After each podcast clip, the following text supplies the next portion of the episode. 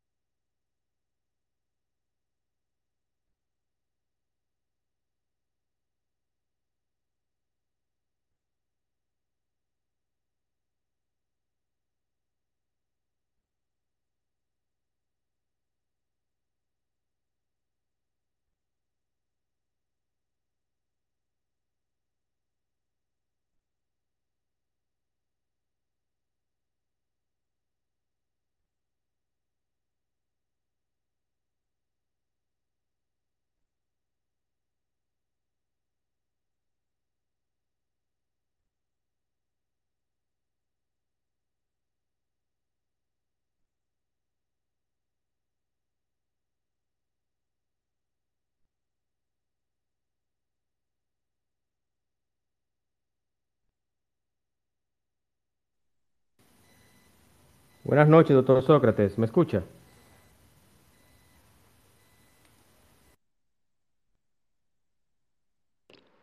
Y ahora, ahí sí se oye. Ahora sí, Perfecto. perfectamente bien. ¿Cómo estás? Excelente, excelente. Saludos a todos. Buenas los noches, demás. bienvenido. Saludos, saludos. Vamos entonces, voy a iniciar, eh, Sócrates, con el audio de introducción y arrancamos en fa con el espacio. ¿Qué le parece? Adelante. Perfecto.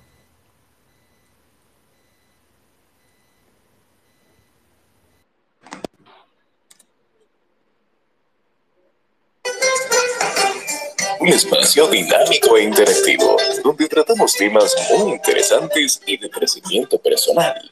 Así es, el espacio de Juan Manuel. De lunes a viernes a las 8 de la noche por aquí, por Twitter. No te lo pierdas, síguenos en todas nuestras redes sociales como arroba carboneljuan. Te esperamos.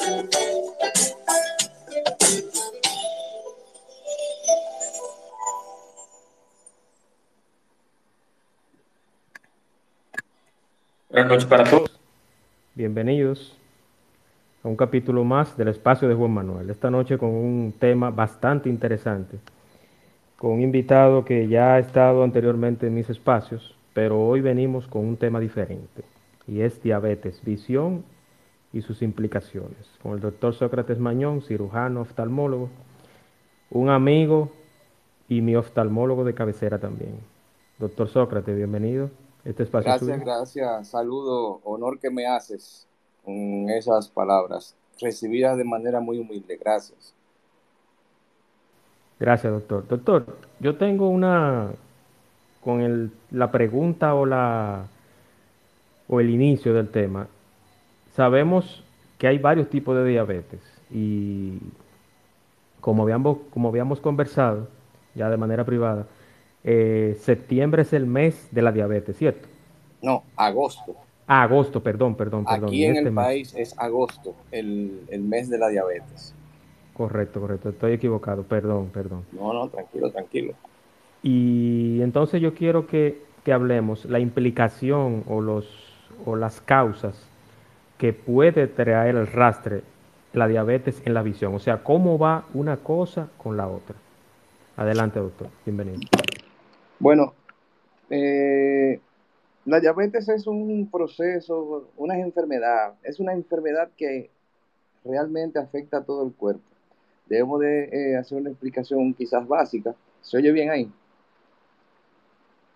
Sí, correcto, correcto. Se escucha así. Perfecto. Eh, hay una, una explicación básica, se llama, eh, se le llama diabetes a la enfermedad que provoca que se mantengan los niveles de glicemia o de azúcar en la sangre circulando alto y no bajen porque hay una deficiencia de la insulina, que es la hormona que produce el páncreas para que esa azúcar sea aprovechada por las células y la glicemia eh, disminuya, el azúcar de sangre circulante baje. Entonces, esta situación se da o porque la insulina que se está produciendo es de mala calidad o porque es de mala cantidad. Al pasar esto, entonces los niveles de glicemia suben o de azúcar circulante en sangre. Entonces, eh, recuerdo mi padre que es eh, endocrinólogo eh, y que yo lo, lo acompañaba los días sábados a ver, ayudarlo a, a, trabajar con los pacientes que él, que él evaluaba y que trataba específicamente de los pacientes con trastornos a nivel de las de, los, de las fibras nerviosas, de las terminaciones nerviosas de los miembros inferiores, de las piernas, que es lo que se llama una neuropatía diabética, eh, él le hacía tratamientos de chequeo o evaluaciones de chequeo y evaluaciones de tratamiento para tratar de evitar que tengan o que tuviesen en ese momento alteraciones uh, peores o problemas peores en, la, en, en, esos, en, esas, en esos lugares. Él hacía cuando lo citábamos, que lo veíamos, él hacía evaluación tanto de la circulación como de la sensibilidad de las piernas, de los pies, específicamente en los dedos, cada uno de los dedos, de los pies, la, la, la planta del pie, eh, con unos equipos, hacía también resonancia, eh, resonancia no, perdón, eh, Doppler, estudio Doppler de circulación, a veces había alguna alteración de la circulación, que no solamente fuera diabetes, sino también que tuviese alguna alteración en la circulación profunda de las piernas, una alteración venosa. Y hacía el tratamiento correspondiente y le hacía mucho hincapié en que tuvieran un control estricto de su glicemia, ya sea con el uso de pastillas o hipoglucemiantes orales o con la insulina o a veces con ambos. Y eso eh, me fue marcando, ¿verdad? Y también fui aprendiendo de, de, ese tipo de situaciones de la diabetes y cómo eh, manejar algunas cosas de la diabetes a nivel de medicina general.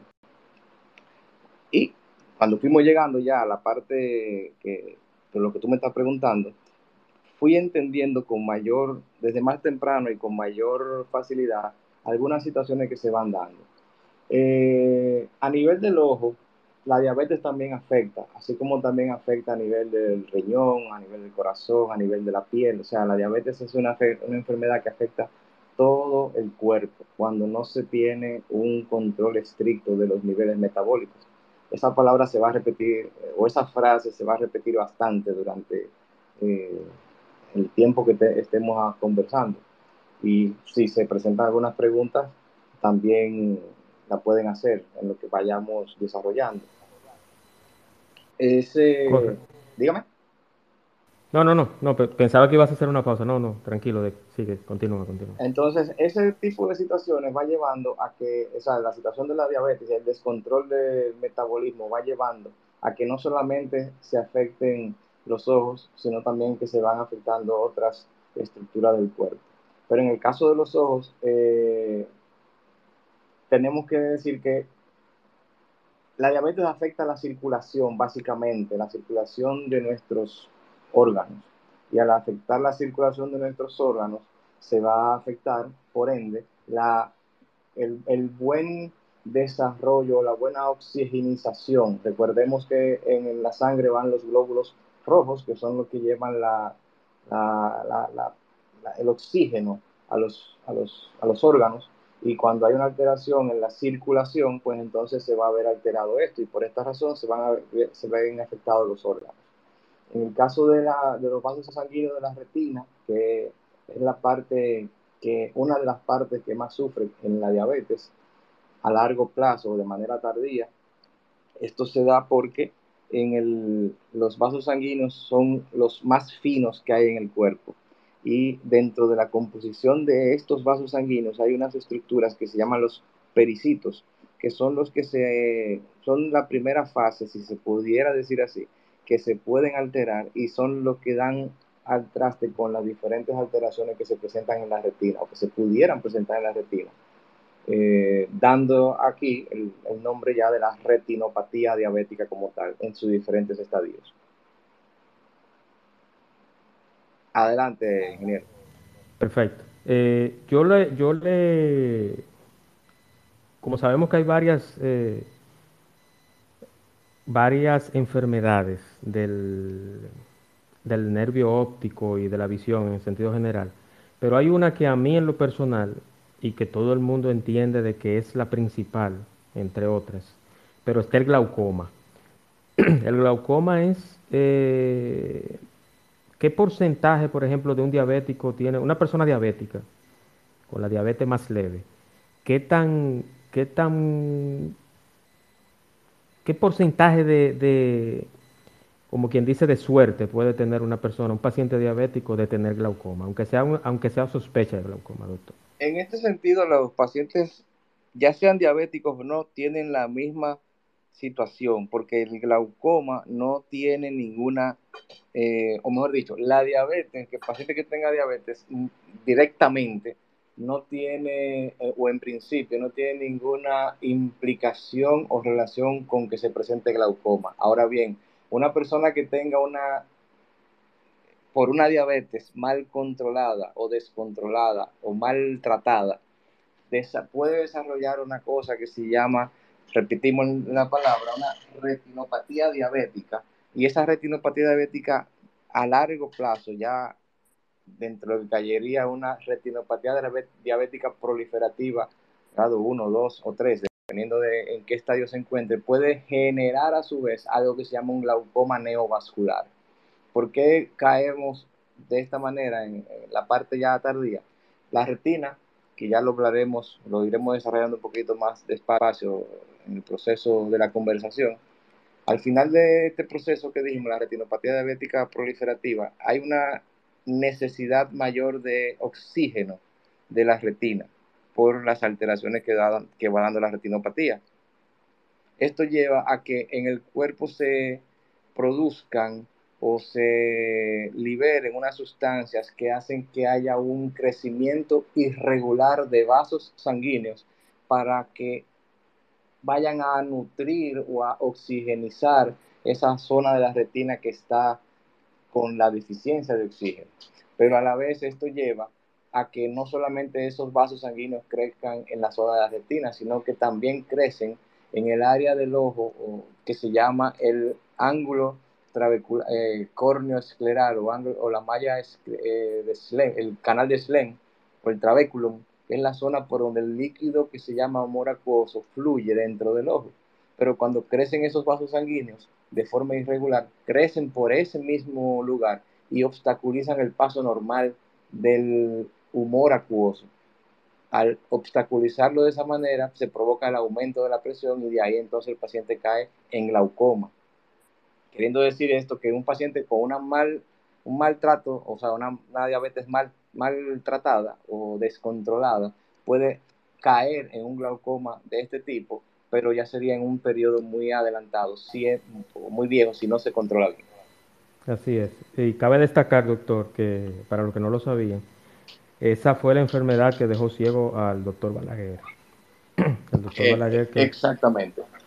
eh, fue el glaucoma, que yo nunca he entendido, doctor. No sé si, yo sé que, que tenemos un tema y un, y un tiempo limitado, pero ¿usted sabe la razón por cuál el doctor Balaguer nunca quiso tratarse el glaucoma? No, Una pregunta al contrario, el doctor Balaguer sí se trataba y se trataba con uno de los mejores médicos del, del mundo en su momento, en el área de glaucoma, que era el profesor Barraquer de España. Y, y- también su descendencia, los profesores Barraquer que están en Colombia.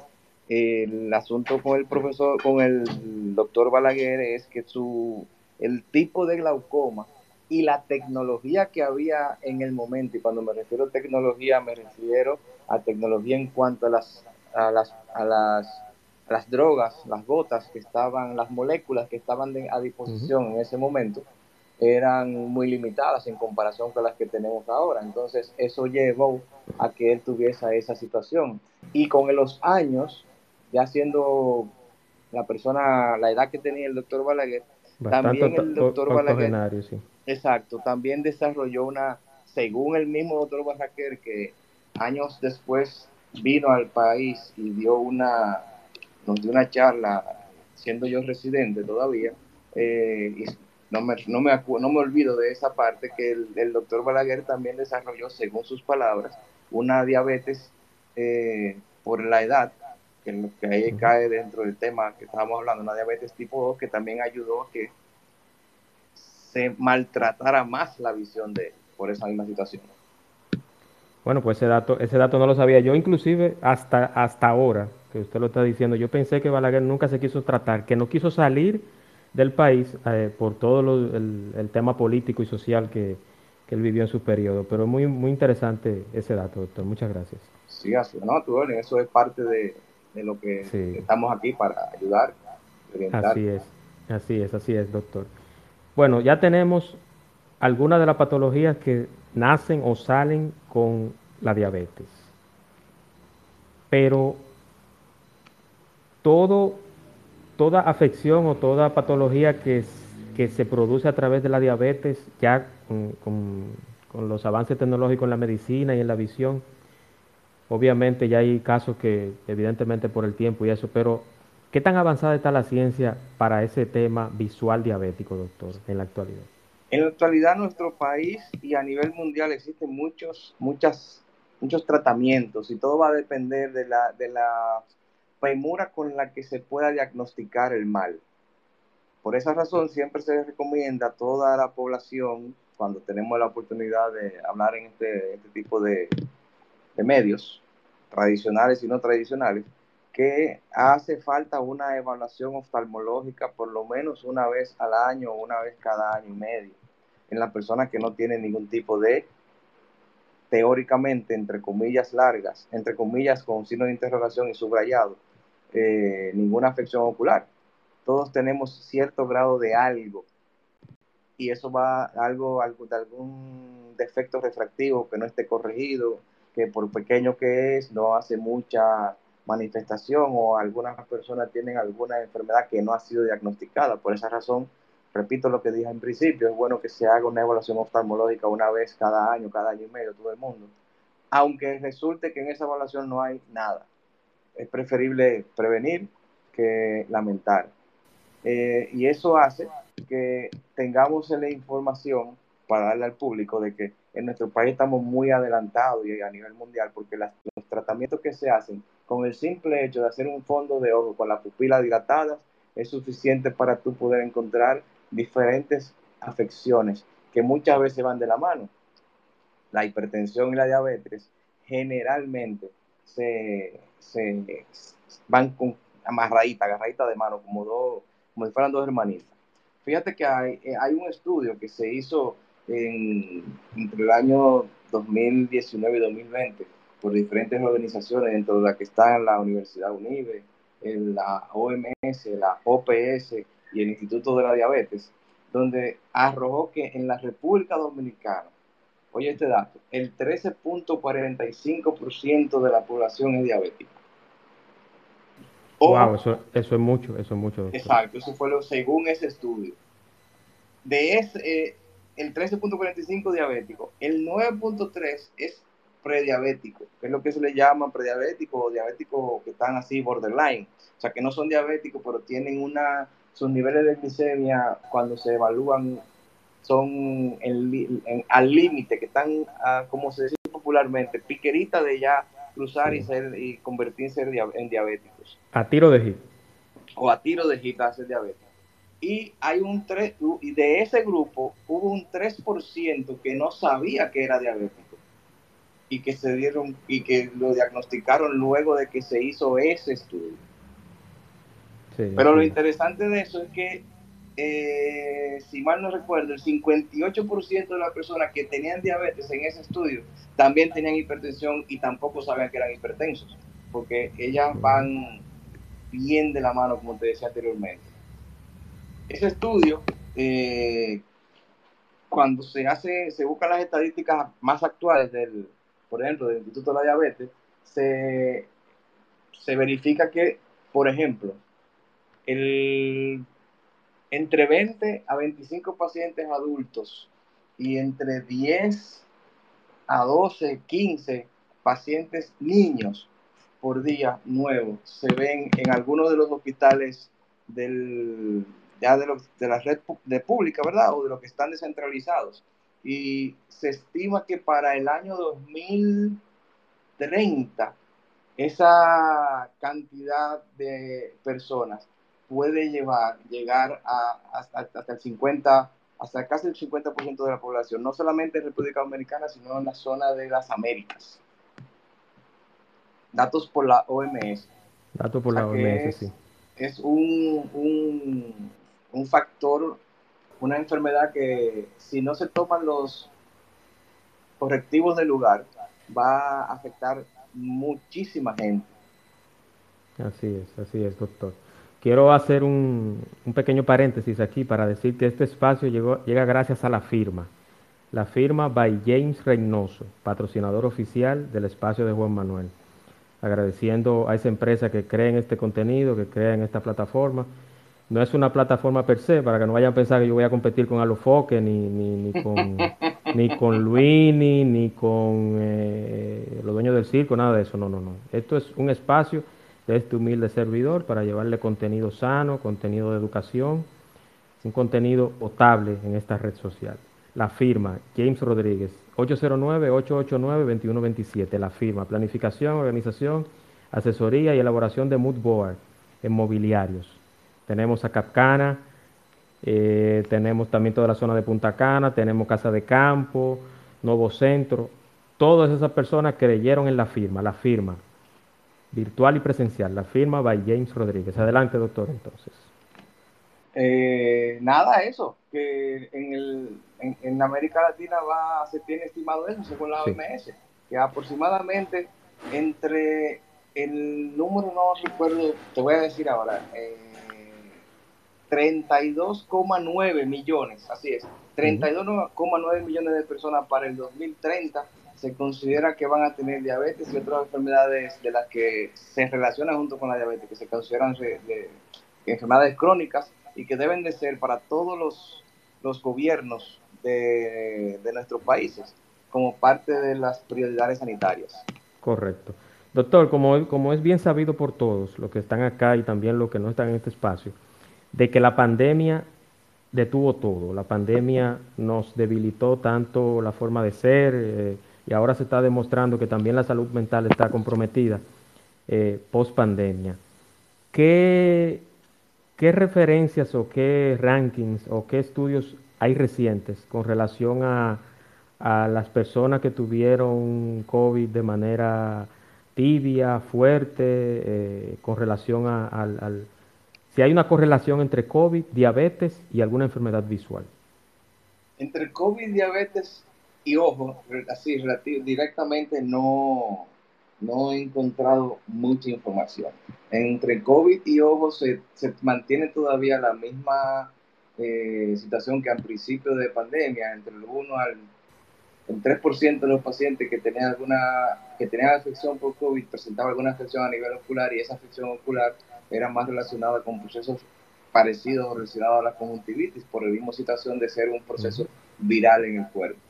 Eh, con relación a la, diabetes, a la diabetes y la pandemia, sí afectó mucho porque muchas personas, o mejor dicho, muchas no, todos, tuvimos, así como tú dices, un cambio y hubo un aumento, se pudiera decir que casi hubo un aumento del sedentarismo y de la no actividad y esas son de las, de las situaciones que ayudan a que la diabetes se incremente, la poca actividad. Nosotros tenemos por necesidad que hacer actividades físicas para mantener nuestro cuerpo eh, sano, por decirlo de una manera. Sí. Fíjate una frase muy vieja que dice, mente sana en cuerpo, cuerpo sano. sano. Y la manera Correcto. de mantener el cuerpo sano es haciendo actividades físicas. Entonces, hay, de esa manera se puede relacionar el aumento de algunas situaciones relacionadas al cuerpo, específicamente el ojo, como la diabetes, con esta situación. Así es, así es, doctor. Yo tengo otra pregunta, pero yo quisiera darle participación a los demás que están acá. No sé si tienen alguna pregunta que hacer o comentario. Yo espero que sí, porque como dicen, doctor, en, la, en los colegios y en las universidades, o se entendió todo o no se entendió nada. Eh, Entonces, yo estoy quiero... de acuerdo contigo. Sí, yo quiero que participen eh, levantando la mano ¿Tienen alguna pregunta, comentario, algún aporte? No. Bueno, aparentemente no. Doctor, el, el edema, déjame ver, yo tengo el nombre por acá porque es un nombre complicado. Edema macular quístico o cistoideo.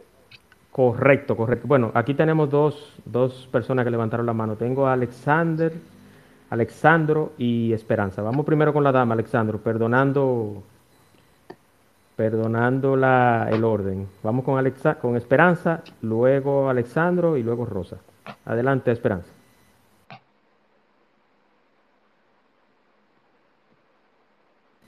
Hola, Esperanza. Hola, buenas noches.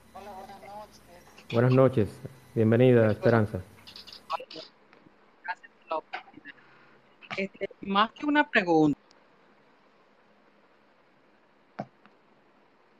No se oye. Se, se cortó. ¿cómo? No se escucha, Esperanza.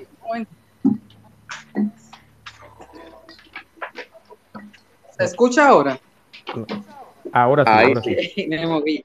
Este, decía que partiendo de lo que comentaba el doctor hace unos minutos sobre la tasa de, de la población que presenta diabetes,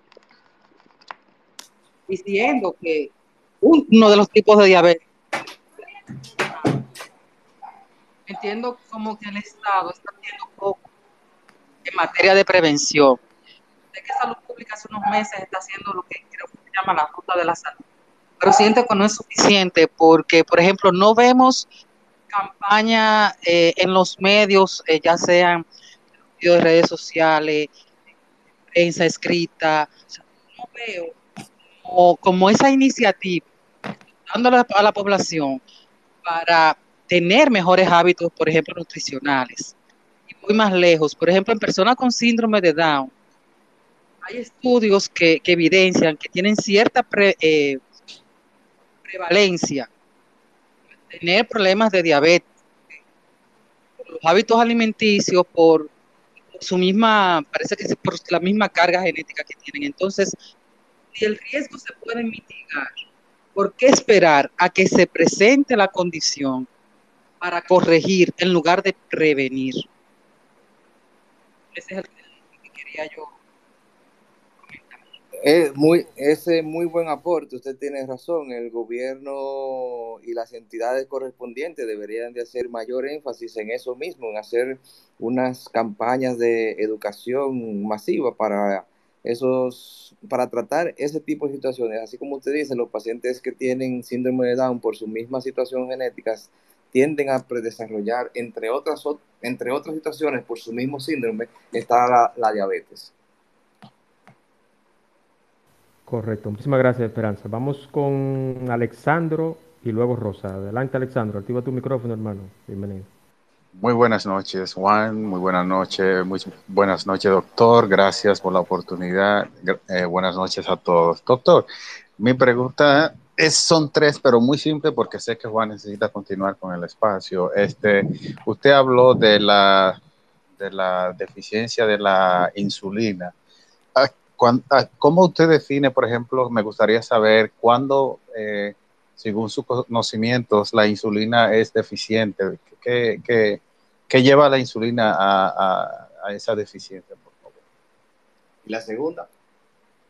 Ah, la segunda es, eh, ¿afecta el sistema eh, circulatorio, los glóbulos rojos, obvio, ¿no? Porque la falta de proteína, entiendo eso, pero hacer una dieta extrema. Y por último, los cuerpos flotantes de los ojos que a veces uno tiene, puede perjudicar cuando, cómo, cómo se puede eh, limpiar cierta retina, eso, esa, esa área. Muchas gracias y gracias Juan por la oportunidad. Buenas noches. Siempre, Alexandro. Un abrazo. Bueno, la deficiencia de insulina la, o, o la dificultad del páncreas para la producción de la misma va a, estar dependi- de- va a estar relacionada a la alteración o no de algo que se llaman los islotes de Langerhans que tiene el páncreas, que es donde se produce la insulina.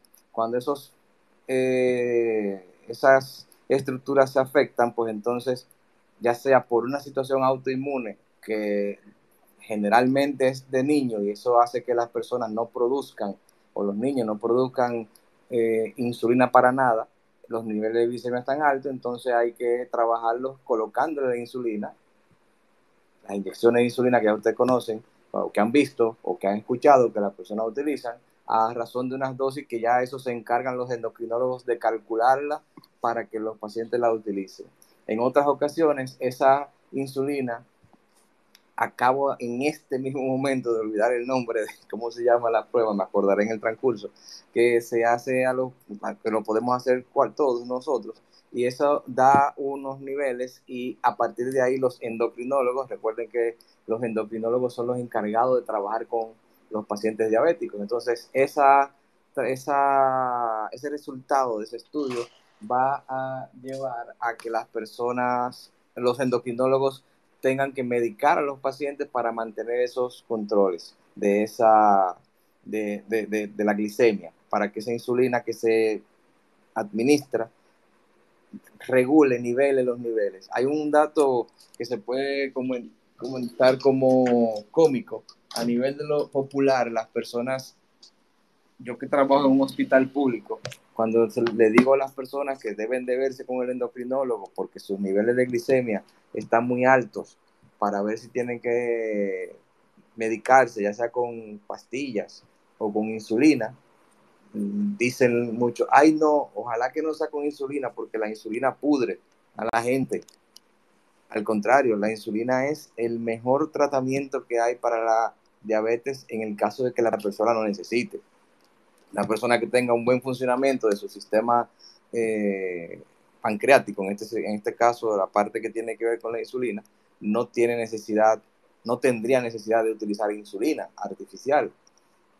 Ahora bien, una persona que tenga la situación, bueno, pues necesita que se le eh, suministre lo necesario para mantener esto. ¿Y por qué la persona piensa en esto? Y se da porque las personas cuando usan o cuando llegan al, al nivel de necesitar insulina, normalmente lo, se lo indican ya en, épocas tardías, momentos tardíos, o de, un mal control con los hipoglucemiantes orales, con las pastillas.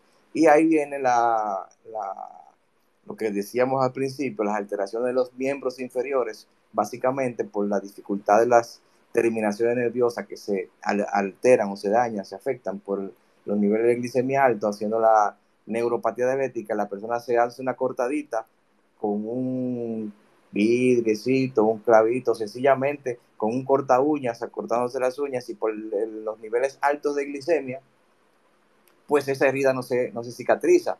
Y cuando cae, entre otras cosas, la higiene también tiene que ver y la manera como traten esa herida. Pero en sentido de lo que estamos hablando, el uso de la insulina puede llevar, junto con otros procesos, a que esa herida se cicatrice de manera correcta.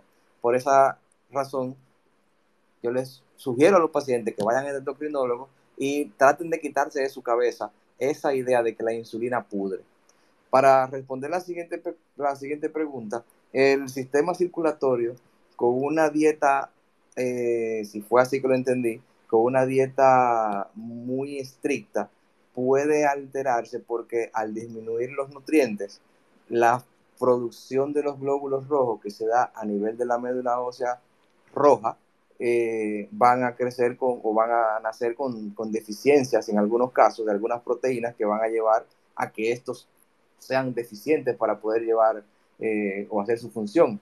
Entonces, lo, lo, lo, recomendable es el, con el mismo endocrinólogo, si se quiere, con un diabetólogo o con un nutricionista, poder llevar, si se, se refiere a la pregunta, a regímenes o a régimen eh, dietéticos o régimen de ejercicios, o de las de los, de los diferentes tipos de, de, dietas, por decirlo así, que se están utilizando en los últimos meses y años, la mejor manera de un nutricionista para que lleve y controle esos nutrientes, valga la redundancia, y que eso no afecte la circulación y el sistema, eh, el sistema, el, el equilibrio del cuerpo.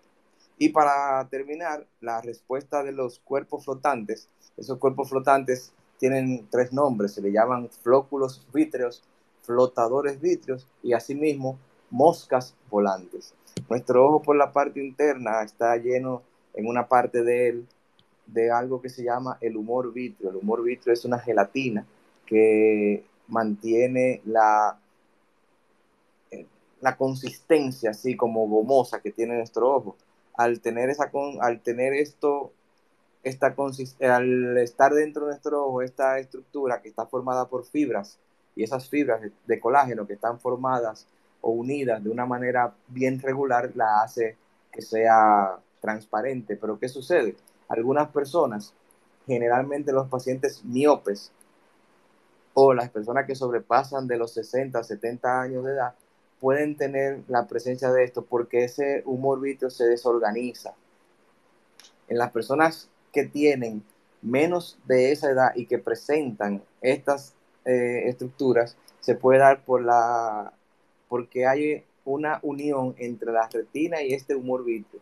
Cuando esa unión se deshace, algunos fragmentos o partículas de ese humor vítreo quedan flotando dentro de la misma gelatina y cuando la luz nos da en diferentes eh, posiciones y direcciones, uno si está mirando a una superficie de color claro, ya sea la pantalla de una computadora, una pared de color claro, cualquier color, pero que sea claro, el cielo si no tiene nubes, o algo que genere una iluminación hacia el ojo, o que le proyecte una luz hacia el ojo, lo podemos ver. Normalmente no tiene ninguna afección, pero en los libros y también eh, en el internet, cuando se, se busca la información de las moscas volantes, muchas personas pueden asustarse y eh, porque pueden encontrar que cuando se tiene un desprendimiento de retina, antes del desprendimiento de retina se perciben las moscas volantes. Pero no toda la persona que tiene un desprendimiento de retina previamente puede presentar las moscas volantes, pero no todo el que tiene moscas volantes es porque va a tener un desprendimiento de retina. Ahí lo que prima es eh, la tranquilidad primero y luego de verse con su médico oftalmólogo para eh, diagnosticar y tratar. Hay un tratamiento que algunos, en algunos países se está utilizando para esto que se divide en dos partes o la utilización de un tipo de, láser para fragmentar, desbaratar ese, ese flóculo, ese dominicanamente hablando, ese pegotico de, de humor vítreo que está condensado dentro del ojo y existe otra técnica que se llama la vitrectomía, que es la que se realiza parte del vitrio que esté de esa manera, pero en ocasiones sacar el vitrio pudiera tener repercusiones peores que dejarlo ahí como está. Eso es correcto, muchísimas gracias. Vamos en este mismo orden entonces, como lo voy a nombrar. Rosa, Michael y Lord Manny Vegas. Manny Vegas del programa Fusión Radio en Santo Domingo, un programa de radio. Un abrazo, hermano. Rosa, adelante, activa tu micrófono y bienvenida. Buenas noches, muchísimas gracias. Saludos. Tengo dos preguntas. Buenas. Buenas, escucho, Rosa. ¿Me escucha? Sí, gracias. Fuerte y claro. Desde la ciudad de Santiago, Rosa. Ya lo sabe. Con Ciudad Corazón. Tengo dos preguntas. La primera es, he notado que en algunos, en algunos casos bueno, realmente todos los que conozco, las personas que tienen diabetes y estreñimiento terminan con ceguera. Las personas que tienen diabetes y estreñimiento al mismo tiempo terminan en ceguera en adultos de más de 65 años. O sea, he conocido varios casos que han tenido este cuadro y terminan en una ceguera. Eh, me gustaría saber su opinión. Y lo segundo es, las personas que tienen una insulina descontrolada, no necesariamente que ya tengan una, un diagnóstico de diabetes, tienden a tener manchas en la piel. Para que usted me podría explicar qué es lo que pasa. Muchísimas gracias. La primera parte de la pregunta, no le, de la primera pregunta no la escuché bien porque hubo un, un, como un delay ahí, una, un corte de la, de la información. Entonces, si la pudiera repetir en la primera. Sí. La primera es las personas que yo he conocido que tienen estreñimiento y diabetes al mismo tiempo, tienden a tener después de los 65 años un cuadro de ceguera. Quisiera saber si son casos únicos lo que yo he conocido o realmente el estreñimiento y la diabetes tienen que ver algo con los ojos.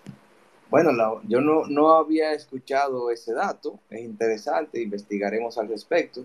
Lo que yo pudiera pensar en relación a eso que usted dice es que el proceso de estreñimiento provoca algo que se llama una maniobra de Valsalva. Eso quiere decir que cuando usted, lo voy a, tratar de explicar en dominicano, cuando se hace un apriete o usted contrae la musculatura del abdomen, se, se lleva, se realiza una compresión de los vasos sanguíneos eh, desde abajo hacia arriba, que es lo que se llama anterógrado, o sea, desde el abdomen hacia la cabeza.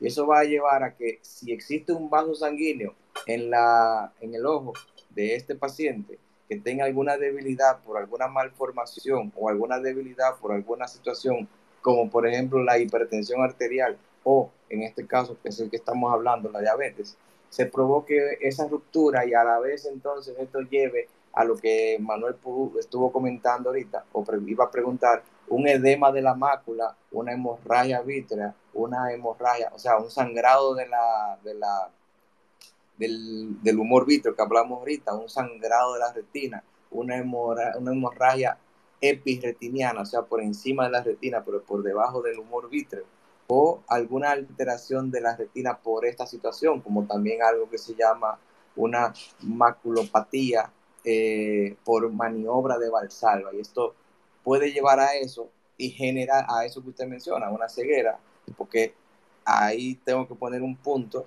y abrir una pregunta. ¿Qué tipo de ceguera? ¿Por qué razón? Porque eso es lo que hay que averiguar. ¿Cuál es la causa? ¿Cuál es la razón o cuál fue la situación que llevó a ese ojo a tener esa ceguera? Porque hay diferentes razones por las cuales la persona puede perder, ya sea temporal o definitivamente, la visión. Entonces, eh, fue así mismo como con un sangrado. Comenzó con sangrados, con sangrados, hasta terminar, eh, se hicieron varias operaciones con láser, tratando de cerrar, y al final, eh, las mismas eh, operaciones, tener una diabetes alta, se le va complicando. pues entonces ahí dimos en la diana lo que pensábamos. Hubo alguna situación a nivel de la retina que provocó sangrados. La, ahí voy a enganchar para la respuesta, para terminar de responder la pregunta que me hizo Manuel más temprano. Eh, los tratamientos de la diabetes, dependiendo del estadio que se encuentre, puede ser con el uso de rayo láser, un rayo láser, unos rayos láser eh, especiales de, argón generalmente que se llaman, para fines de hacer una, un sellado de esa zona donde hay un sangrado para evitar lo que yo ya explicaba de la producción de vasos sanguíneos de forma irregular o la, usted mencionó las inyecciones de, los, de una sustancia que se llama factor de crecimiento, eh, factores de crecimiento, de antifactores de crecimiento, oh, anti-VEGF, eh, pasa que no me acuerdo cómo se dice en español y perdone la palabra. Eh, y estos, estas sustancias lo que hacen es que ayudan a que se, no se realice ese crecimiento de, esa, de esos eh, agentes de, de, agente de crecimiento de endotelial vascular, es el nombre, así que va.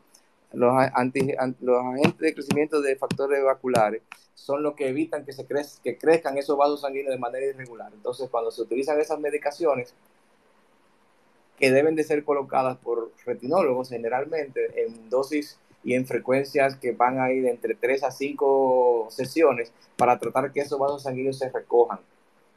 Y en algunas ocasiones amerita tanto el uso de láseres como también la utilización de los diferentes, de los diferentes, de las diferentes sustancias que existen eh, para, para esto. Pero el proceso de la diabetes mal controlada puede llevar realmente a eso, a la ceguera. Correcto, muchísimas gracias. Vamos con Michael, en este mismo orden. Michael. Me faltó la segunda pregunta, Manuel. Ah, la segunda pregunta. Ah, perdón, sí, sí, sí. La insulina descontrolada. No por la insulina descontrolada, es por la diabetes. La diabetes, como dijimos anteriormente, altera todo el cuerpo. Entonces hay personas que pueden tener una alteración. Recuerden que dije ahorita que la circulación se altera en el cuerpo entero por efecto de la diabetes. Entonces, esos pacientes que no están controlados con la diabetes, que comienzan a utilizar insulina y que esa insulina, hasta que no se encuentre el punto necesario para llevar al equilibrio, va a mantenerse el descontrol en el cuerpo generalizado, generalizadamente. Fíjense que los pacientes diabéticos, el endocrinólogo le da una dosis de tantas unidades en la mañana, o tantas unidades en la noche o tantas unidades en la mañana y también en la noche. Y van llevando ese control, dándole las indicaciones, mire, dentro de tantos días hagas una glicemia, vamos a ver cómo está en la mañana y después de la comida. O sea, en ayuna y postprandial, como se le llama. Y en ese proceso van ajustando hasta que llega un punto donde el paciente se siente bien anímicamente, y pero también se siente, se, siente bien en cuanto a que se siente con mayor agilidad, movimiento, capacidad de hacer ejercicio y demás. Y entonces cuando eso se llega a ese punto, esos vasos sanguíneos, ¿y qué tiene que ver una cosa con la otra? Porque esos vasos sanguíneos también los tenemos en la piel y son microvasos, esos microvasos van alterando la, pueden romperse, hacerse las, eh, las alteraciones que las varices, esas varices pequeñitas, esas, eh, ¿cómo le llaman? Los telangiectasias, como se le llama, o arañitas, van rompiendo y van produciendo sangrados micro, microsangrados y eso va tiñendo la piel, porque ese, esa coloración o esas manchas en la piel es por sangre, que está por debajo de los niveles más superficiales de la piel.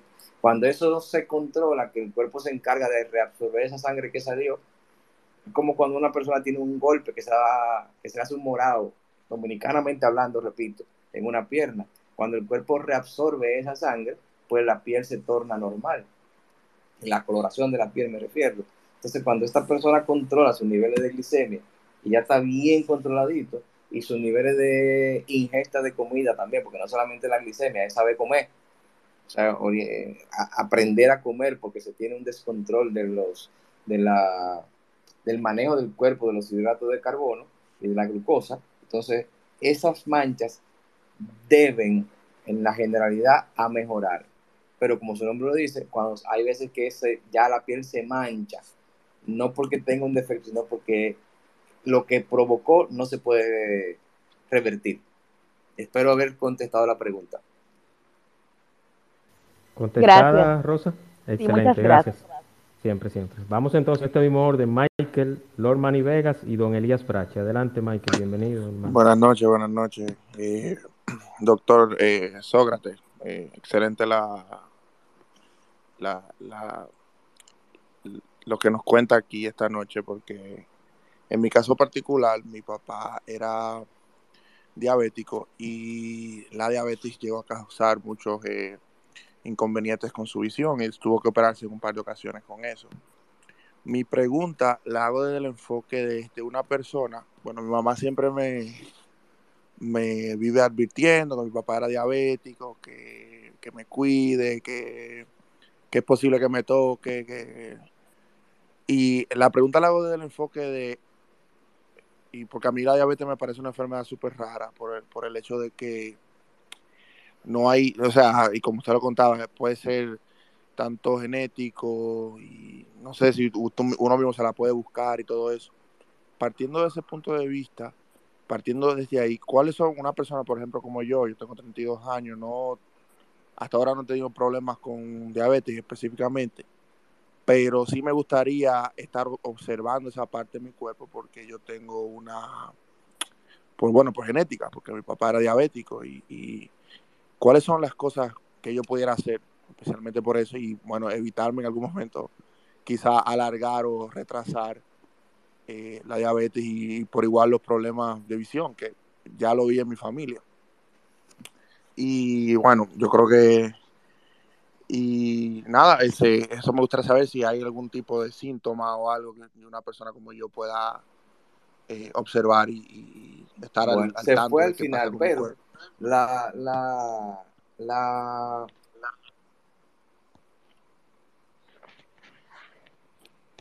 Okay. No sé si, si puedes repetir, la final, La parte no, al final. Sí, no, al final ya era eso, que que puede ser una persona como yo, que tiene eh, familia, que tiene familia que han sido diabéticos y que eh, por genética es posible que lo vaya a tener en algún momento. No la tengo todavía, pero cómo yo puedo, cómo yo puedo estar al tanto de, cómo estoy, de cómo voy, si tengo que hacer un ajuste, qué sé yo, con mi dieta, lo que sea. ¿Cuál, cuál es la, cuál, cuáles son los estudios, qué sé yo? Esa, esa sería la pregunta. Bueno, ahí lo principal, y gracias por la pregunta, lamentable lo, lo de, su padre. Eh, lo primordial como es la prevención, cogerle adelante a la enfermedad. Ya usted tiene la información de que su padre tuvo, y alguna otra persona de su familia muy probablemente, y que tuvo la enfermedad y que tuvo repercusiones negativas a largo plazo. Usted es una persona joven, toda persona que tiene un familiar con alguna afección es más propenso a presentar esa enfermedad que otra persona que no la tenga.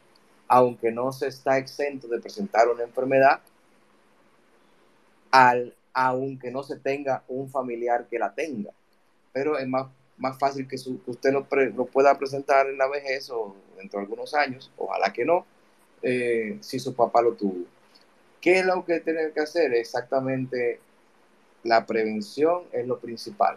¿Cómo se puede hacer prevención? Bueno, todos los años yo por costumbre hago un chequeo general, me hago un chequeo general. Usted a su carro, cuando va ahí lejos, cuando se va para una un monte, una montaña, una playa, usted generalmente lo lleva uno o dos días antes de irse a hacer un chequeo de los frenos, chequeo de la rueda, chequeo de, del motor, etcétera, etcétera.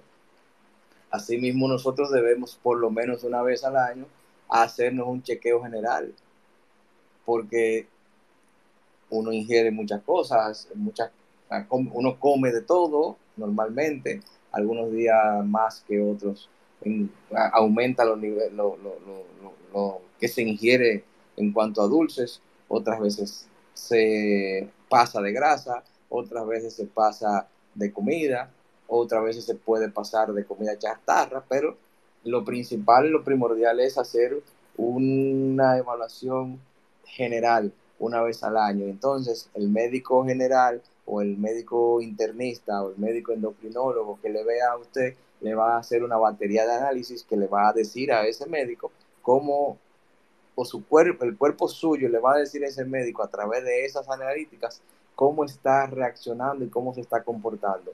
Y a partir de ese, ese conversatorio del cuerpo de usted con el médico, el médico le va a poner el tratamiento correspondiente para eso. Ahora bien, si usted come saludable, hace ejercicios, toma agua, controla los niveles de, azúcar, perdón, que ingiere, eh, perdonándome los endocrinólogos, nutricionistas, que yo no soy de esa área, pero eso es parte de lo que también le sugerimos a los, a los pacientes cuando lo estamos viendo, no debe de tener ninguna afección. Como mencionamos ahorita, eh, un porcentaje de los pacientes diabéticos encontrados en ese estudio no sabía que eran diabéticos, diabéticos y se enteraron en el momento de, de ese estudio, ese el 3%, sí, que le mencioné ahorita. Entonces, eh, a veces nosotros los oftalmólogos nos damos cuenta o diagnosticamos algunas enfermedades primero que los especialistas de esas áreas, porque hay algunas repercusiones del ojo, por ejemplo, eh, por efecto de, de, la diabetes. Y mencioné también la hipertensión. El 58% de los pacientes que se evaluaron en ese, en ese, o que se estima que el 58% de la población es hipertenso y no lo sabe a partir de ese estudio en el ojo se presenta la, ya dije, la retinopatía diabética, pero ese es un estadio tardío. En un estadio temprano, los pacientes diabéticos pueden tener, y los hipertensos, los diabéticos básicamente pueden tener alteraciones de la irrigación en la retina, alteraciones de lo que se llama una microhemorragia, o sea, son una, unos, unas, unos sangraditos pequeñitos, diminutos a nivel de cualquier parte de la retina, o depósitos de grasa en la parte posterior del ojo, que nosotros le llamamos el polo posterior, o depósitos o áreas de disminución de la oxigenización, que es lo que nosotros llamamos eh, exudados blandos o exudados algodonosos. Ya eso son palabras técnicas, pero para fines de hacer la explicación un poquito más colorida. Y cuando nosotros vemos esas alteraciones, pues entonces llamamos, se nos prenden las eh, banderas rojas y lo referimos inmediatamente al endocrinólogo o al diabetólogo para que haga las evaluaciones pertinentes y los tratamientos que correspondan. En el caso de los pacientes que son hipertensos, se pueden presentar algunas de las situaciones que mencionamos ahora, así como también oclusiones tanto de las venas, oclusiones es que se tapan, las venas o las arterias que están en la retina. Y eso puede llevar a que la persona tenga pérdida de la visión súbita por oclusión o por derramamiento de esa sangre, ya sea de la vena o de la retina. Entonces eso conlleva que generalmente son situaciones que se dan por una hipertensión no controlada y ahí entonces caemos en lo que se llama una retinopatía hipertensiva, o sea, un daño de la retina provocado por la hipertensión prolongada no controlada. Así como la diabetes produce la retinopatía diabética, que es la misma, sería la afección provocada por la, por la diabetes en una retina con una mala, un mal cuido, un maltrato, una mala medicación, un mal seguimiento. Y a veces el mal seguimiento no es porque el médico no lo esté produciendo, o sea, no esté haciendo lo que corresponde, sino que el paciente no está llevando lo que le corresponde y cómo le corresponde utilizarlo.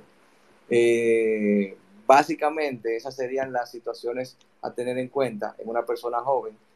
Tratamiento, eh, perdón, seguimiento de su salud evaluación periódica, buena alimentación, ejercicio, lo menos sedentarismo posible y evaluación una vez al año con su médico de cabecera. Perfecto. Contestado, Michael. ¿De acuerdo? Sí, sí, perfecto, todo muy bien. Muchas y cuídate mucho, y cuídate mucho, hermano. Tú sabes que se le quiere de este lado. Igual, igual, igual. Un abrazo, un abrazo. Gracias. Eh, vamos con Lorman y Vegas, Elías Brache y Omar en ese mismo orden. Adelante, Lord Manny Vegas. Y buenas noches a todos. No sé si me escuchan, hermano. perfectamente, hermano, perfectamente. Usted está en radio, sube esa voz. Usted de la radio. Ah. Se, se está oyendo cortado. Ocultado. Escuchaba, escuchaba mi voz. Perfecto. mejor ahora? Sí, ahora sí, ahora sí. Fuerte y claro, hermano. Adelante. Sí, como decía, un saludo al doctor Sócrates, eh, tremendo programa. Un saludo a todos. Eh, yo soy diabético tipo 2, que le estaba contando Juan Manuel en un comentario. Sí, eh, para recalcar algo, al joven que estaba hablando antes de mí, a Michael. Sí, sí, Michael, correcto. Michael, sería bueno si les recomiendo que se haga un chequeo general que ya el caso mío es genético. O sea, yo lo tengo por cuestión de mis padres, Tengo la diabetes tipo 2. El doctor Sócrates sabe, eh, sabe, sabe más que yo sobre este caso. Yo no me inyecto insulina, yo tomo pastillas, tomo pastillas dos veces al día, trato de llevar una dieta balanceada los diabéticos tenemos algo que siempre está, nos cambia el humor. Nos cambia mucho el humor y tenemos a, rebajar mucho, o sea, a subir y a rebajar el peso. me gustaría que el doctor nos dé una explicación sobre este caso. El cambio de humor, recuerden algo, yo soy oftalmólogo, no soy diabetólogo ni soy endocrinólogo, pero parte de lo que se presenta en los pacientes diabéticos eh, en cuanto a los cambios de humor y cuál fue la otra parte.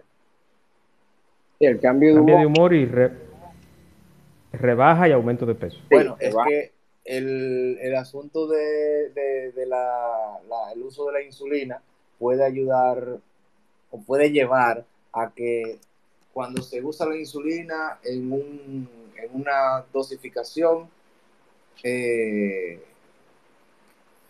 ¿cómo se llama esto?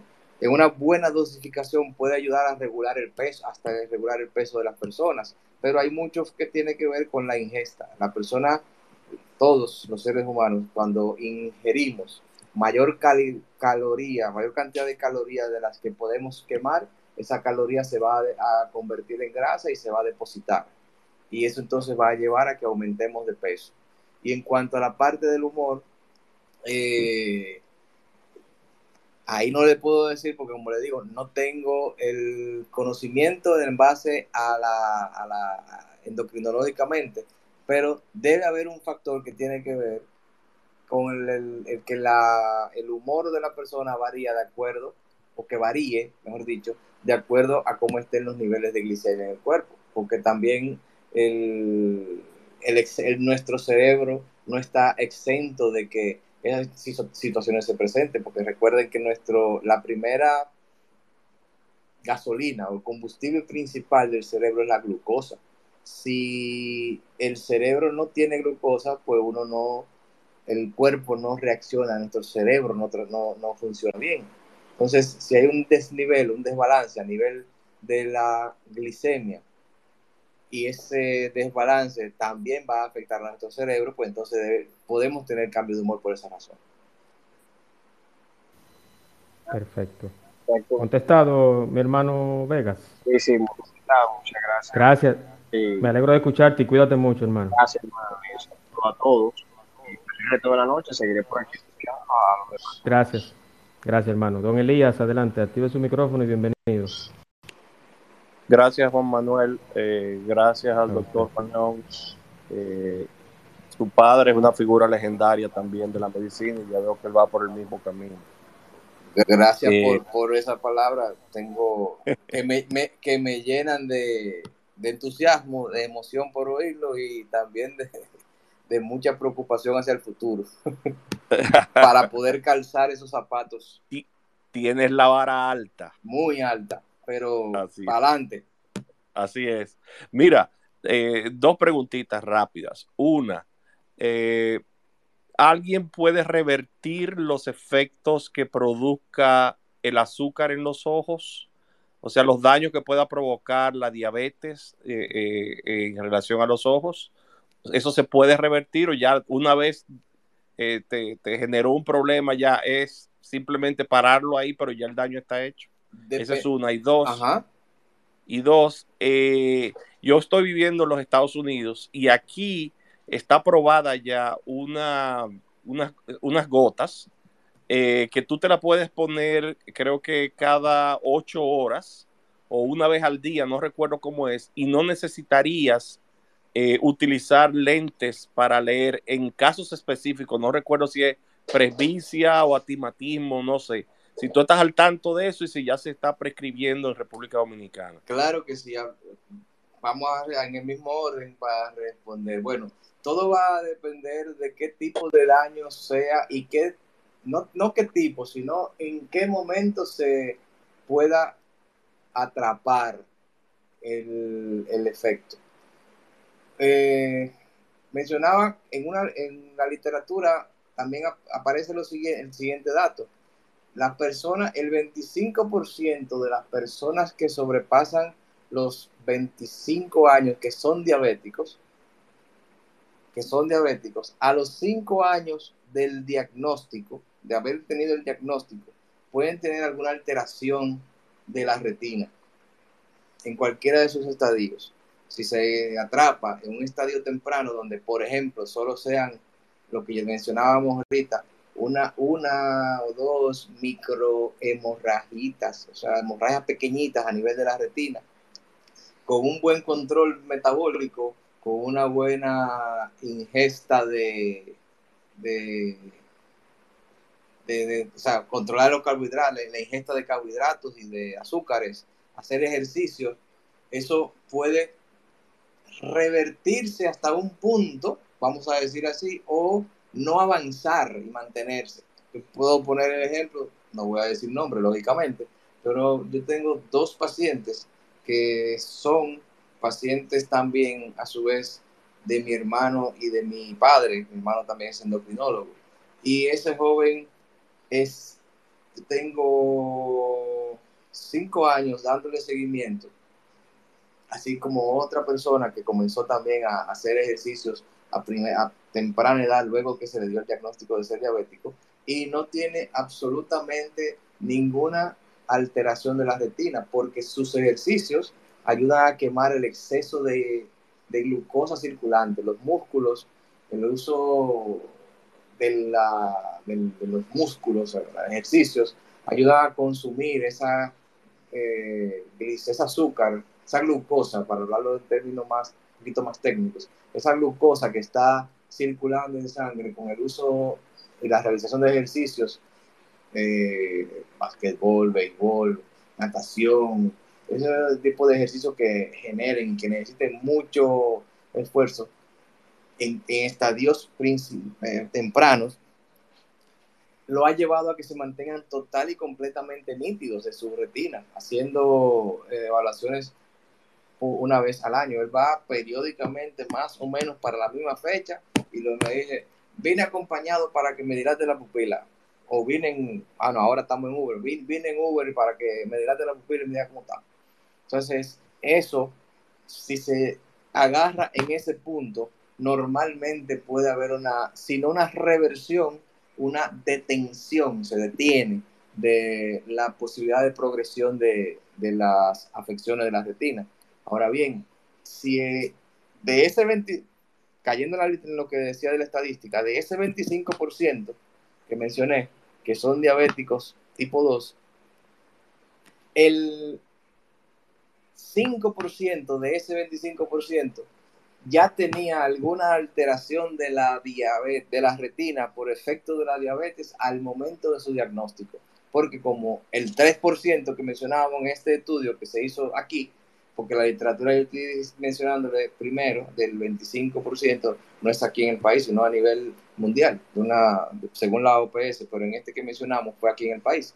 Eh, del 3% que era diabético no lo sabía, pero el que yo le estoy mencionando, según esa literatura, el, ese 5% que tenía afecciones no sabía que era diabético y ya tenía lesiones en la retina cuando se, le hizo, cuando se les hizo el diagnóstico.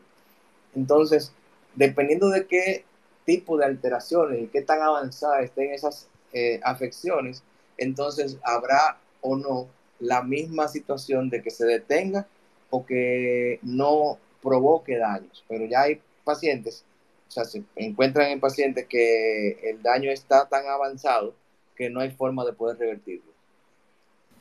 Y la segunda pregunta. aún se aplique el rayo láser o las inyecciones de evitar el crecimiento del factor de crecimiento eh, vascular irregular. La segunda pregunta, claro que sí, es una, la sustancia que conforma esa gota se llama pilocarpina. La pilocarpina es una sustancia que se utilizaba hace muchos años para el tratamiento del glaucoma, del glaucoma.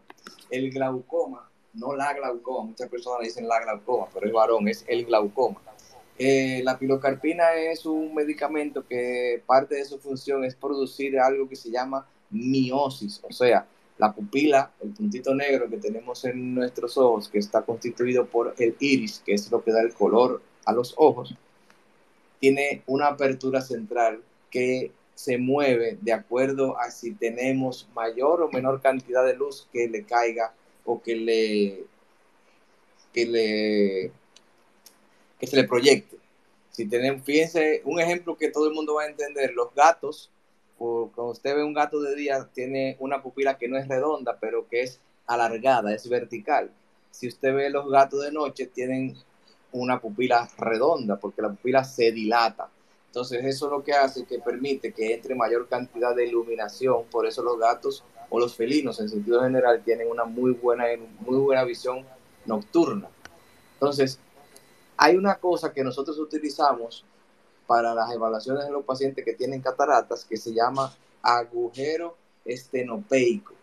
El agujero estenopeico es una, una herramienta que tiene un agujerito que tiene 0,5 milímetros que ayuda a eliminar la cantidad de alteraciones que tiene, o nosotros le llamamos aberraciones, o irregularidades que tiene tanto la córnea, el humor acuoso y el humor vítreo y el cristalino.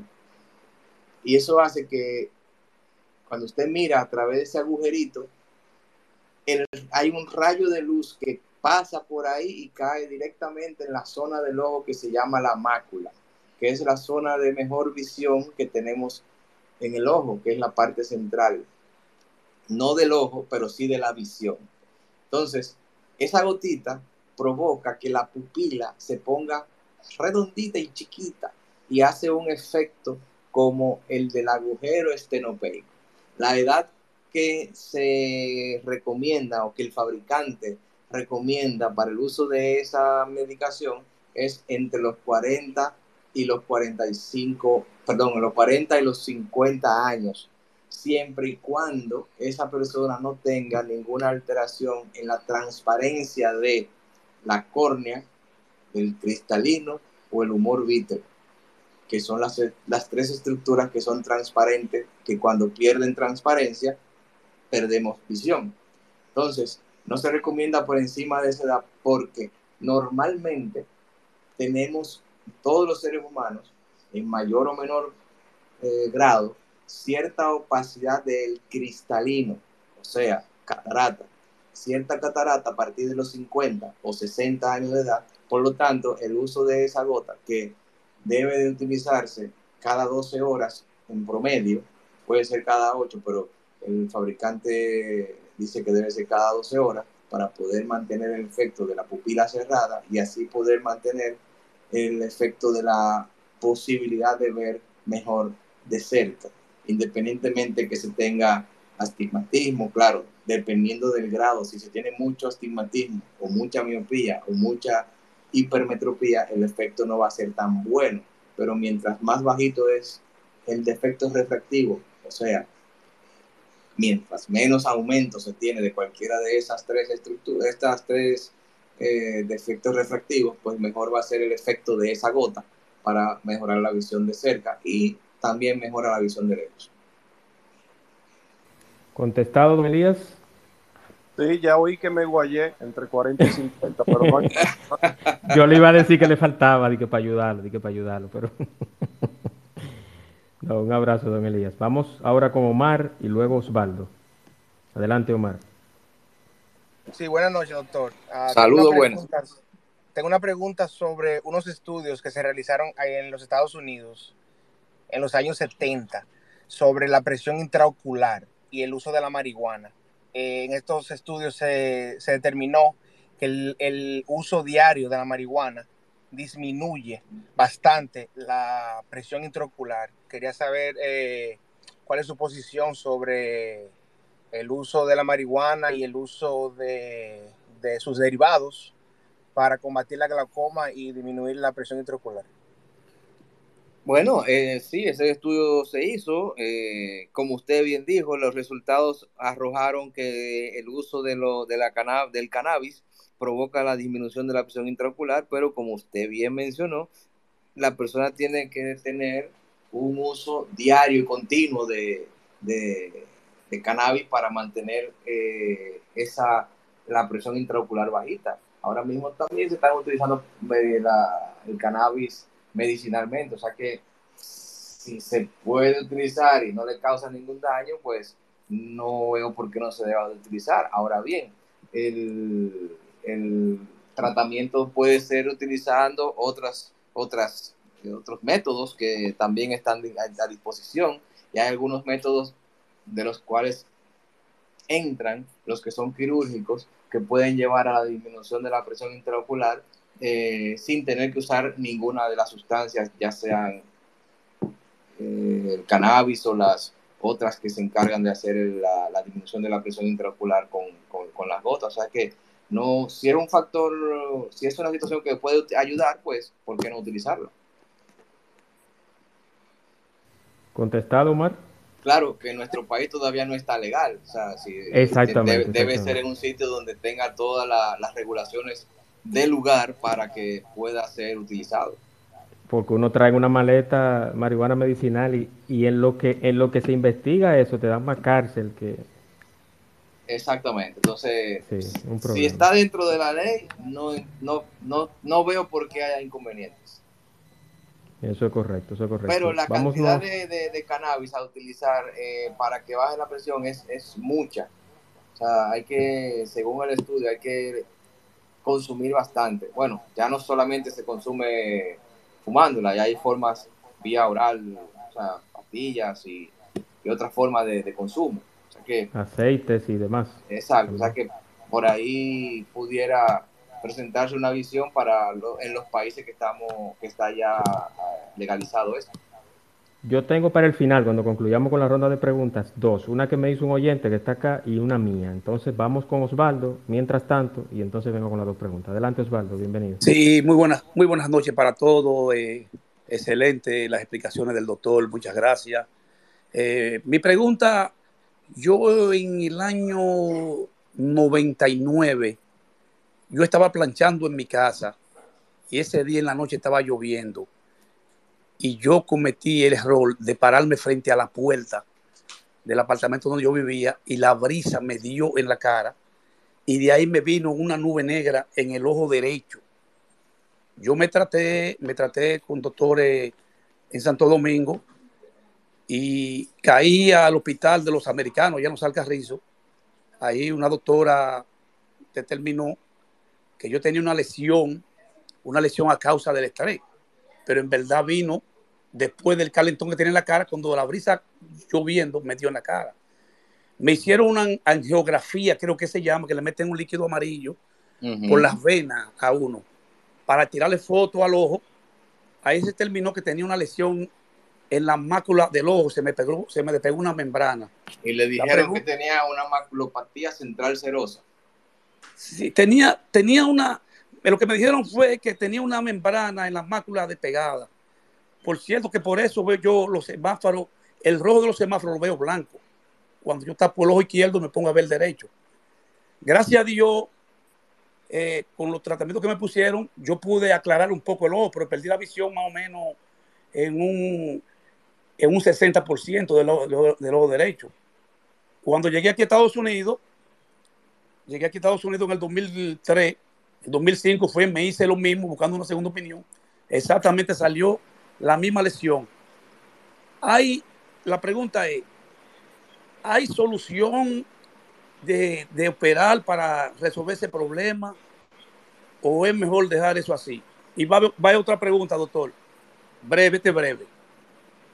Yo tengo casi, voy para cuatro semanas, que el párpado del lado izquierdo me está, me está vibrando, me está como, como, pestaña, como pestañando. No sé a qué se debe eso. Cuando yo palpadeo, hablar los ojos, me hace como un tri, como nervioso, el párpado. No sé si eso será grave, porque yo tengo diabetes tipo 2 y tomo mefamín para, para, para ese problema. Eh, muchas gracias a ustedes, muchas gracias, doctor, y a Juan, gracias también. Feliz noche. Gracias hermano, gracias por, por el apoyo siempre y por, por participar. Un abrazo. Gracias, Juan. Cronológicamente, su pregunta, la respuesta creo que vamos a hacerla de la siguiente manera.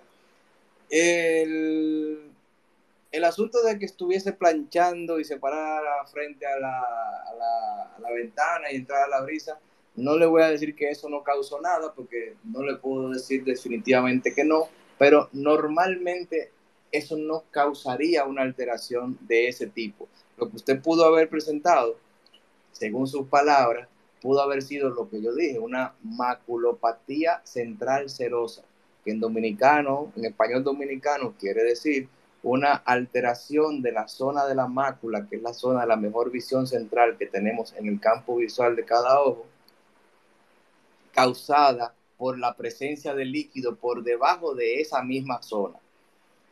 Un ejemplo práctico, si hay una pared que está pintada con una pintura de semigloss y hay mucha humedad o un aguacero fuerte, al cabo de, de sacar en, ese, en esa pared, al cabo de cuatro o cinco días se comenzará a ver que se va haciendo una burbuja de agua que va despegando la pintura de la pared.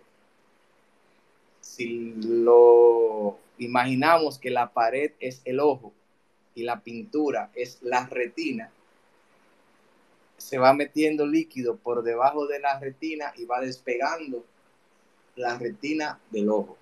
Eso sería un desprendimiento de retina de tipo seroso, porque hay líquido que está despegando la retina. Entonces, ese proceso que usted tuvo pudo haber sido eso. Otra cosa que pudo haberse presentado, y lo digo más por lo que usted dijo que le dijeron cuando le hicieron la angiografía, que si definimos para fines de explicación qué es una angiografía, angio es sanguíneo, grafía es eh, visualizarlo, vamos a decirlo así. Se utiliza una sustancia que se llama fluoresceína, que cuando se que es amarilla, pero cuando se introduce en el torrente sanguíneo para poder ver el, el, dibujo de todos los vasos sanguíneos de la retina, se tiene que tirar una fotografía con un filtro que ve, que da la imagen. Entonces, cuando se hace la, la, la ¿cómo se llama? De la fotografía, la revelación de la fotografía, sí. se ve de manera blanca. Eso se llama luz de cobalto. Entonces, Viene ahí, siendo un método de contraste, doctor. Es un método de contraste, exacto, de los menos eh, causantes de problemas a nivel alérgico para las personas, aunque hay algunas personas que presentan alteraciones de este tipo. Y ahí se va viendo paso a paso, segundo a segundo, cuál es la distribución de, la, de los vasos sanguíneos. Y dentro de esa distribución, si se ve como una burbuja o una eh, una, voy a hablar dominicano para que se me entienda, una bola en el centro de esa angiografía, en la parte de la retina, pues entonces estamos hablando de una alteración de la retina por efecto del líquido.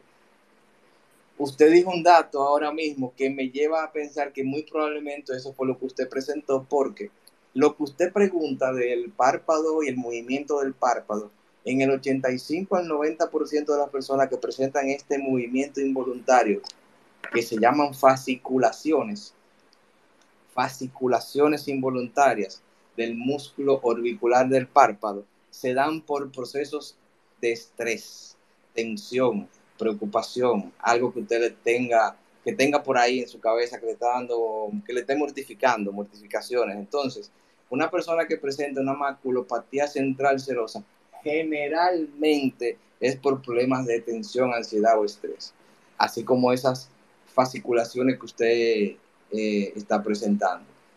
El proceso anterior también pudiera, también pudiera haber sido un proceso del que usted, ingeniero Carbonel, me, iba a preguntar en principio, que no, no, me ha olvidado la pregunta, que es un edema macular no, no, quístico. Claro el edema macular quístico que se presenta en los pacientes diabéticos, que se puede presentar en los pacientes diabéticos, es un proceso de edema, es hinchazón o cúmulo de, de, de líquido. Macular es en la mácula, la parte central de la visión, y quístico se define porque hay, hay quistes, hay diferentes o varios, varias eh, un quiste es una colección de líquido, pero cuando se llama edema macular quístico puede ser que dentro de ese edema, dentro de esa hinchazón haya varias, varios quistecitos, varias eh, acumulaciones independientes que cuando confluyen hacen el edema general. O sea, cuando se juntan toda esa bolita, hacen un, voy a hablar dominicano otra vez, un pegote de bolitas que se ven en la imagen que se hace en la angiografía o en el OCT, y eso es lo que en la tomografía de coherencia óptica, que es lo que se llama OCT, y entonces eso se eso provoca que la persona pierda la visión, generalmente la visión central. Él dijo un dato importante que también lo voy a mencionar. Él ve los colores alterados porque en la parte central de nuestra visión, en la mácula, es donde se encuentra la mayor cantidad de las células que se encargan de que nosotros podamos percibir los colores, que se llaman los conos. Si hay una alteración de los conos, entonces habrá una alteración de la percepción de los colores. No, que es, no es que él es daltónico, que el daltonismo es una alteración de nacimiento de las células que controlan o que manejan el color, los colores que nosotros percibimos sino que él por efecto del daño que tuvo en la mácula, por ende tuvo un daño en la percepción de los colores en ese ojo. Por eso él mencionó que él lo, en los semáforos lo ve de color, eh, diferente color cuando está allá, eh, frente a uno. No sé si la pregunta pudo ser explicada. Sí, eh, me parece que sí, yo creo que sí, que él me puso unas manitos aplaudiendo. Entonces, doctor, tengo una pregunta de, de un colega acá que me pregunta lo siguiente. ¿Se puede nacer con una socavación y no variar tu nervio óptico con el tiempo? No sé si está bien. Eh, sí, a lo que él se refiere, creo que lo que se refiere de socavación y si especifica nervio óptico, podemos pensar que se está refiriendo a lo que nosotros llamamos la excavación del nervio óptico.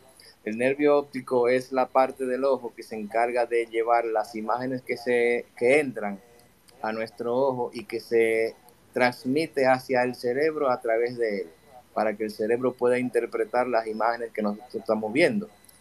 Eh, me extiendo un poquito siempre para que se entienda cada una de las cosas, porque hay diferentes eh, palabras que voy mencionando que van a, pudieran llevar a confusión. Entonces, quiero ser lo más específico, explícito posible. Por eso se pueden extender un poco las respuestas. Entonces, esa parte del ojo que se llama el nervio óptico tiene una parte central que se llama la excavación, que es la zona a través de la cual entran los vasos sanguíneos que ya mencionamos y los, las fibras nerviosas de la retina, perdón, las fibras nerviosas del nervio óptico hacia la retina para que hagan su función de captar las imágenes. Entonces, esa parte central que debe tener un diámetro X en cada uno de nosotros puede, dependiendo del tamaño de ese nervio óptico, y en algunas ocasiones sin que tenga que ver con el tamaño de ese nervio óptico, un tamaño específico. Y para responder la pregunta, a veces personas que pueden tener una excavación grande y no tienen ninguna afección, pero hay personas que pueden tener una excavación pequeña y sí tener alguna afección, como por ejemplo glaucoma. Entonces, lo más importante es hacer los estudios y darle seguimiento a esa situación con los estudios pertinentes para tratar de llevar a sí mismo un seguimiento y si hay alguna alteración o una variación más la correlación con la clínica, que es lo más importante, entonces poner los tratamientos correctivos del lugar. Correctamente, correctamente, doctor. Tengo dos preguntas. La mía, eh, la que Adelante. yo hago. Doctor, como, como sabemos que, y lo voy a decir sarcásticamente, al dominicano casi no le gusta beber. Exacto. Eh, ¿qué implicación tiene el exceso de alcohol, llámese cerveza, ron, whisky, todo lo derivado del alcohol, con el tema diabetes y visión? Esa es mi pregunta, dentro de mi ignorancia en el sector médico oftalmológico. Y la segunda es, me pregunta el señor Osvaldo, que si en este tiempo no hay una solución a su problema, el problema del semáforo, los colores y todo eso. Primera pregunta, alcohol con sus implicaciones en la visión y en la diabetes. Y segunda pregunta de Osvaldo sobre su problema, si tiene alguna solución. Bueno, el alcohol provoca alteraciones a nivel de los vasos sanguíneos y esto puede provocar vasodilatación. Por eso las personas cuando toman, generalmente se le ponen, tenemos la posibilidad de ver que se le ven los ojos rojos, porque tienen, hay una vasodilatación de las venas que están en la conjuntiva y se ve así, pues, rojizo. Eh, fíjese que la persona cuando, están, cuando tienen la posibilidad de ver por su tez clara, se ponen coloraditos porque por la misma el rubor que provoca la vasodilatación. Pero también tenemos en cuenta, tengamos en cuenta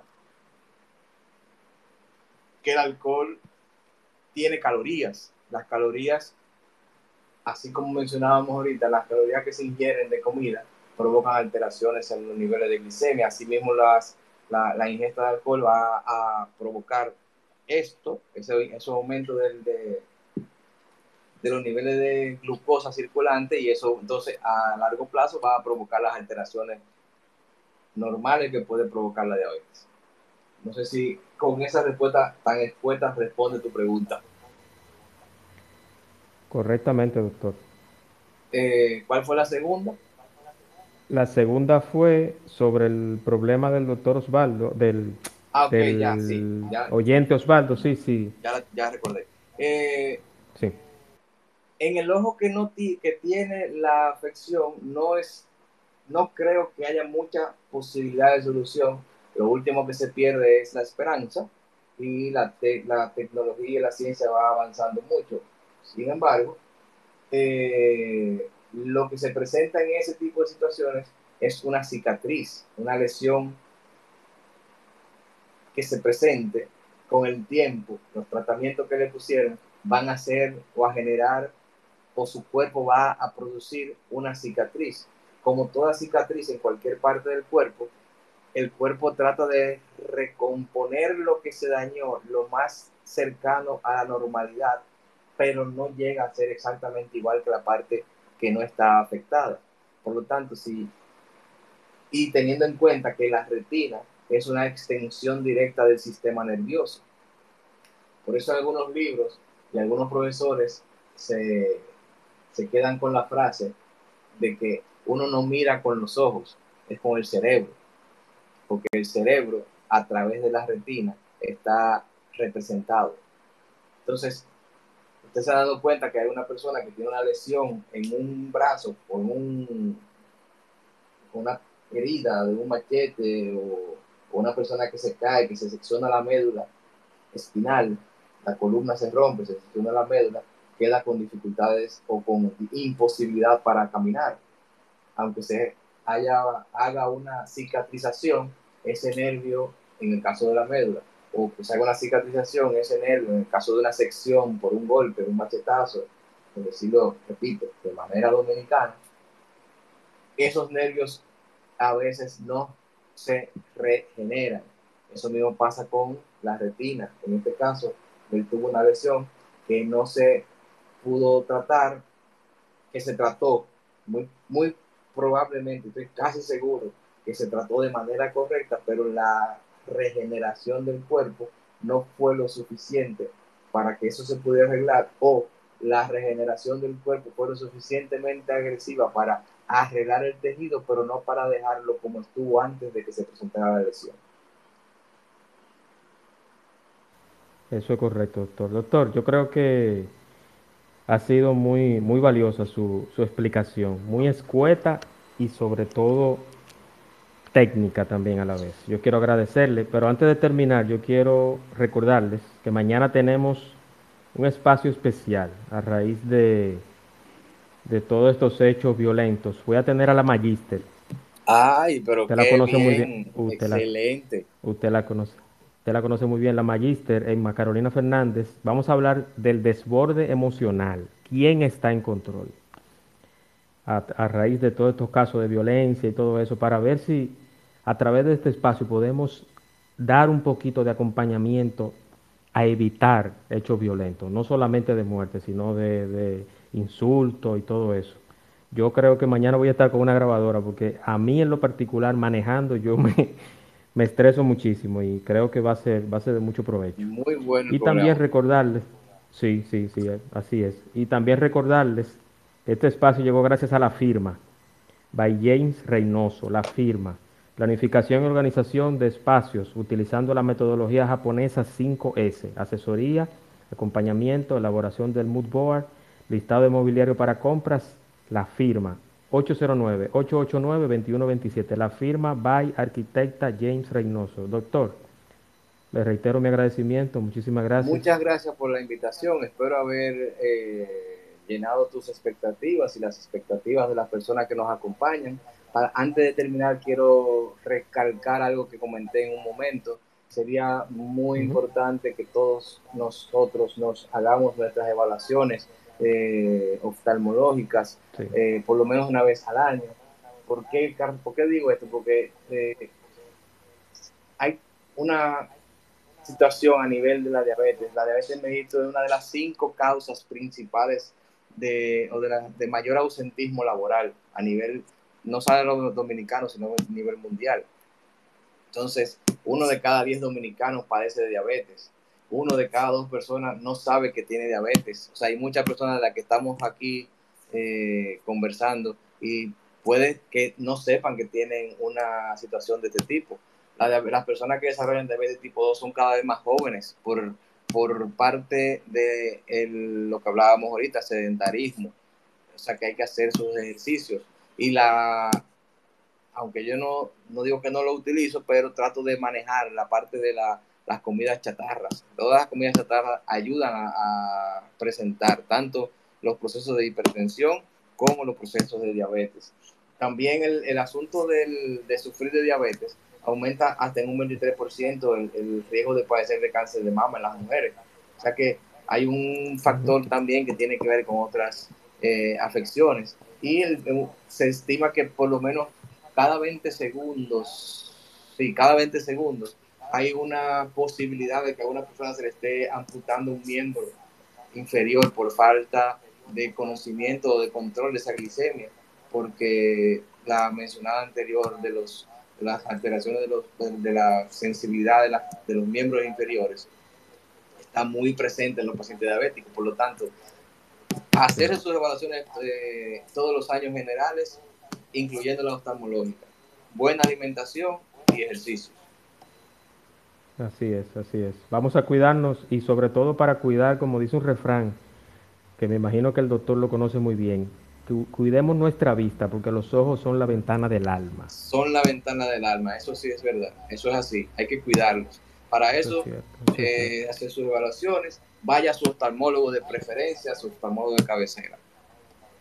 Yo me atrevo y voy a hacer el atrevimiento, doctor, de que yo quiero que usted diga los teléfonos, sus redes y que consulten con el doctor Sócrates, no solamente de que él es un buen médico, sino él es tan bueno, tan buen médico como persona y rockero. Ah, y una persona con esa parte sí, siempre. Rockero, rockero somos y seremos hasta la muerte. Entonces, quiero que ustedes, quiero que ustedes sus redes y también los teléfonos, ¿dónde lo puede contactar? Bueno, adelante, doctor. Ya que insistes, eh, en el Centro Médico US estamos eh, al, en el 829-647-2225 para las citas. Trabajamos la cita vía WhatsApp en ese número, 829-647-2225. Las redes sociales eh, que yo utilizo son orientación oftalmológica en Instagram, orientación oftalmológica en Instagram, donde está, en el caso de que lo quisieran así, el link para hacer también citas y estamos ahora trabajando, eh, estamos ahora conectados en Twitter, en O rayita abajo oftalmológica. Centro Médico UCE en el séptimo piso. Eso es correcto y les aseguro que van a salir gratamente complacidos de su consulta. Gracias por tus palabras. Así, se, así será, así será, doctor. Eh, nada, agradecerle nuevamente, eh, recordarles el espacio de mañana, quién está en control, ¿Quién está en control? Bueno, que se, que se me olvidó, se me olvidó un título, perdón. Pero en el programa en vivo pasa eso. Sí, eh, ¿quién está en control? Desborde, Emma Carolina Fernández, desborde emocional, mañana. Vamos a tratar todo el tema de la salud mental, eh, evitar males mayores con todo este desborde, por cierto, y valga la redundancia, emocional de los últimos, de los últimos días, bueno, y semanas también. Don Elías tiene una palabra, vamos a ver. Adelante, don Elías.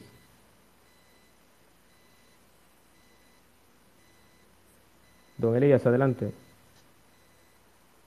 Gracias. Eh, solamente para, para finalizar, a ver, ¿cuánto tiempo le tomó a todo el que estaba viendo la, la intervención del doctor en darse cuenta que su dirección de, de Twitter es precisamente dos ojitos con una carita? Porque ahora que me doy cuenta que o underscore oftalmológica, al fin y al cabo al principio es una carita que tiene con Sí, sí, sí, tiene razón. Tiene el primero que se da cuenta de esto. Buenas noches, señor. Gracias, gracias. gracias, don Elías. Bueno, pues entonces, eso, eso está interesante. Mira que, mira qué, qué curioso, no, no, me había, no me había fijado. Entonces, nada, desborde emocional con Emma Carolina Fernández mañana, 8 de la noche, en el espacio de Juan Manuel.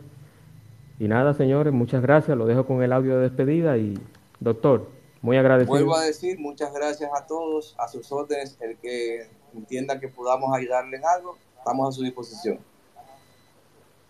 Un abrazo para todos, lo dejo con el audio de despedida y buenas noches. El espacio de Juan Manuel. temas interesantes y de crecimiento personal. Por el día de hoy ha sido todo, pero mañana te esperamos aquí en el espacio de Juan Manuel. Gracias por acompañarnos y hasta la próxima.